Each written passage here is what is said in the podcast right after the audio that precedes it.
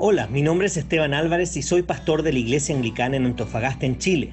Si hay un pasaje que me gusta en la Biblia es Lamentaciones 3 del 22 al 23 que dice, El fiel amor del Señor nunca se acaba, sus misericordias jamás terminan, grande es su fidelidad, sus misericordias son nuevas cada mañana.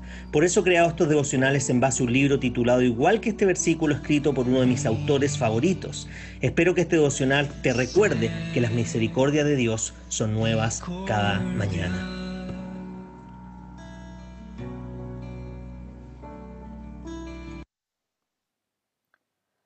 Bien, y la frase inicial de este devocional o resumen es la siguiente.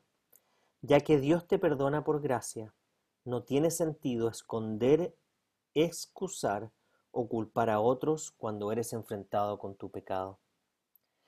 Este es el aspecto más importante en cuanto a la sinceridad moral.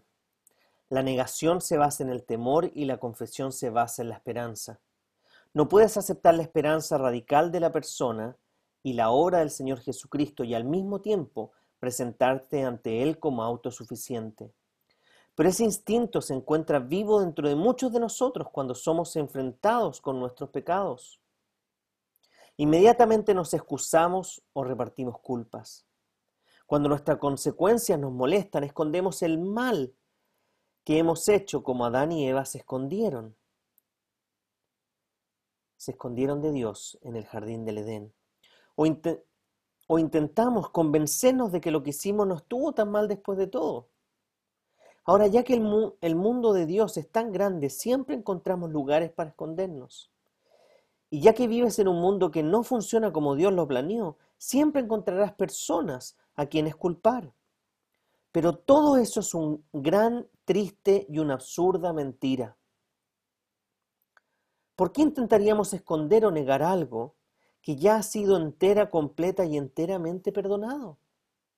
¿Por qué nos esforzaríamos tanto por pretender que somos poco más poco más pecadores cuando el mensaje del evangelio es que Jesús ama y acepta a los pecadores?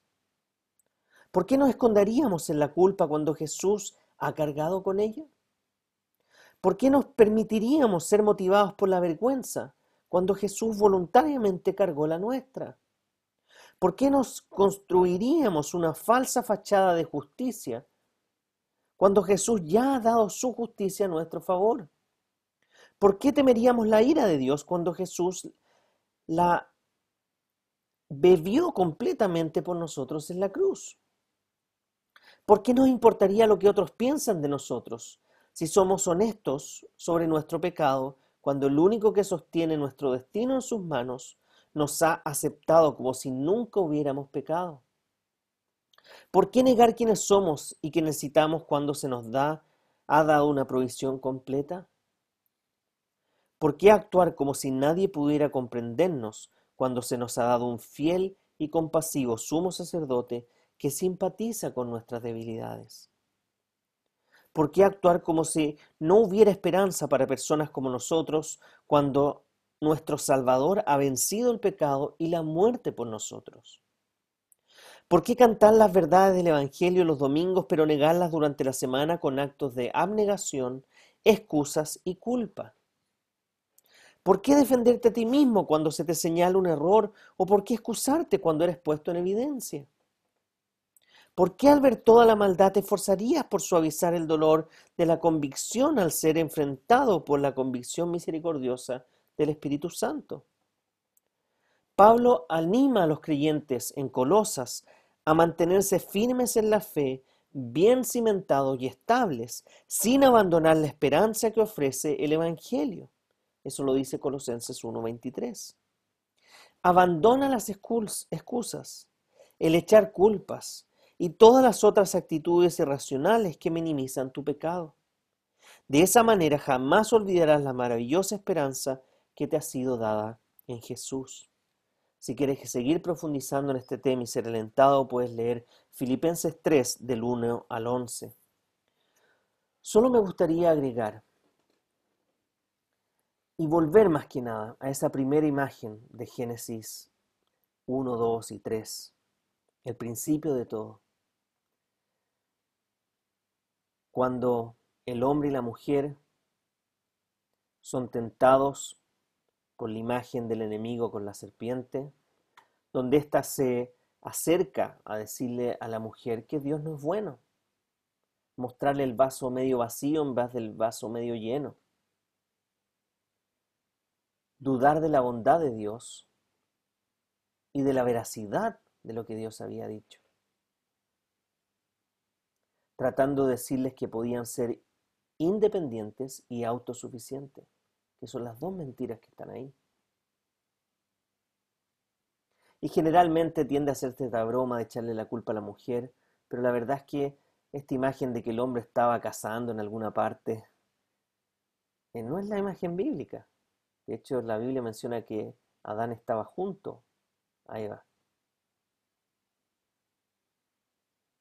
Pero Adán se quedó callado. No hizo nada. No le dijo a la serpiente, ¿sabes qué? Cállate. Dios es bueno. Y somos dependientes de Él y felices de que Él sea nuestro sustento. No engañes. ¿Para qué mientes a la mujer? A mi esposa en ese caso. Y después vemos esta imagen donde ellos se esconden como si pudieran esconderse de Dios. Pero no hacemos nosotros lo mismo. Creemos que Dios nos está mirando o que quizás hay algún rincón en nuestra pieza o algún rincón en nuestra mente o algún punto ciego en sus cámaras. Dios nos está mirando todo el rato. Dios nos conoce tal cual somos, a pesar de quienes somos. Él murió por nosotros. Y finalmente vemos esta imagen, ¿no es cierto?, donde Adán y Eva se echan la culpa el uno al otro, y traspasando las culpas. Pero ninguno asume la responsabilidad.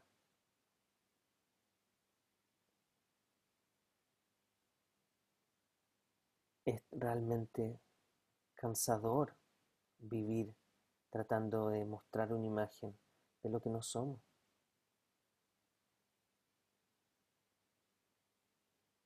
Dios no nos llamó para mostrar una imagen de lo que no somos. Muy por el contrario, Él lo que quiere mostrar una imagen es de quién somos y lo que Él está haciendo en nosotros, no lo que nosotros podemos llegar a ser. Él quiere que seamos totalmente honestos los unos con los otros, de que podamos encarnar su vida en nuestra vida, pero eso es algo que no podemos hacer nosotros mismos. Necesitamos depender de Él todos los días, necesitamos seguir la guía del Espíritu Santo, necesitamos escuchar el consejo de personas sabias que nos ayuden a tomar buenas decisiones. Necesitamos depender no solo de Dios, sino que el uno al otro, en, la iglesia, en la comunidad de la fe. Necesitamos estar discipulándonos los unos a los otros que aquellos que llevan más camino avanzado puedan ayudar a los que llevan menos camino avanzado. Y esto se puede hacer en algo formal, pero también en instancias informales. Entonces, ¿estás dispuesto a abrir tu vida a otra persona? Para ayudarlo sinceramente, como dos pecadores ante Cristo, a crecer en la fe. Porque ese es el llamado que Jesús nos dio, ¿no es cierto? Vayan a ser discípulos a todas las naciones, bautizando en el nombre del Padre, el Hijo y el Espíritu Santo. Y aquí yo estoy con ustedes todos los días hasta el fin del mundo. Por lo tanto, no solo tenemos que dejar de vender una imagen, sino que tenemos que partir reconociendo quiénes somos y lo que Dios está dispuesto a hacer por nosotros y va a lograr en nosotros. Y eso es algo que tampoco puedes hacer solo necesitamos la ayuda los unos a los otros. Por eso es importante que si tú llevas más camino en la fe, puedas ayudar a alguien que lleva menos camino en la fe a crecer, siendo sincero con tus luchas, siendo sincero con todo lo que estás pasando, todo lo que estás viviendo, y poder apoyarse mutuamente en oración y dependencia en Dios. Todos estamos llamados a ser discípulos y a ser un discípulo. Por lo tanto, ya que Dios te perdona por gracia. No tiene sentido esconder, excusar o culpar a otros cuando eres enfrentado con tu pecado. Al revés, deberíamos tener tal cercanía, tal confianza con las amistades en la comunidad de la fe, que deberíamos estar pidiendo que nos ayuden en nuestros puntos ciegos. Deberíamos estar abiertos y dispuestos a que nos digan cómo poder seguir creciendo en nuestra paternidad, cómo ser un mejor padre, una mujer, una mejor madre, cómo ser un buen estudiante, cómo ser un buen profesional, cómo tratar bien a una mujer, cómo eh, vivir en comunidad, cómo ser una mujer exitosa en el mundo de hoy día sin temor, pero honrando a Dios.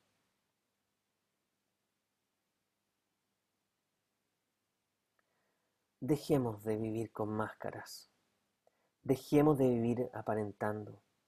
Seamos sinceros tal cual somos. Y confiemos en que Dios nos irá transformando. Y nos daremos cuenta que al mirar atrás nuestra vida, veremos el vaso no medio vacío, sino que medio lleno. Porque puedo decir con toda confianza que ya no soy el mismo que era antes. Me queda mucho por recorrer, me queda mucho por crecer. Hay mucho espacio para seguir avanzando en la fe. Pero, he recorrido un camino en el que he visto cómo Dios me ha ido moldeando, cómo ha trabajado mi orgullo, cómo ha trabajado distintas áreas en mi vida y me ha mantenido humilde. Y a veces me ha tenido que humillar para darme cuenta que estaba siendo orgulloso. Así que confiemos en la gracia de Dios, confiemos en su perdón eterno y dejemos que Él nos siga transformando día a día. Y mi deseo, como siempre, es que la gracia del Señor Jesucristo, el amor de Dios y la comunión del Espíritu Santo pueda estar con todos ustedes, ahora y para siempre. Amén.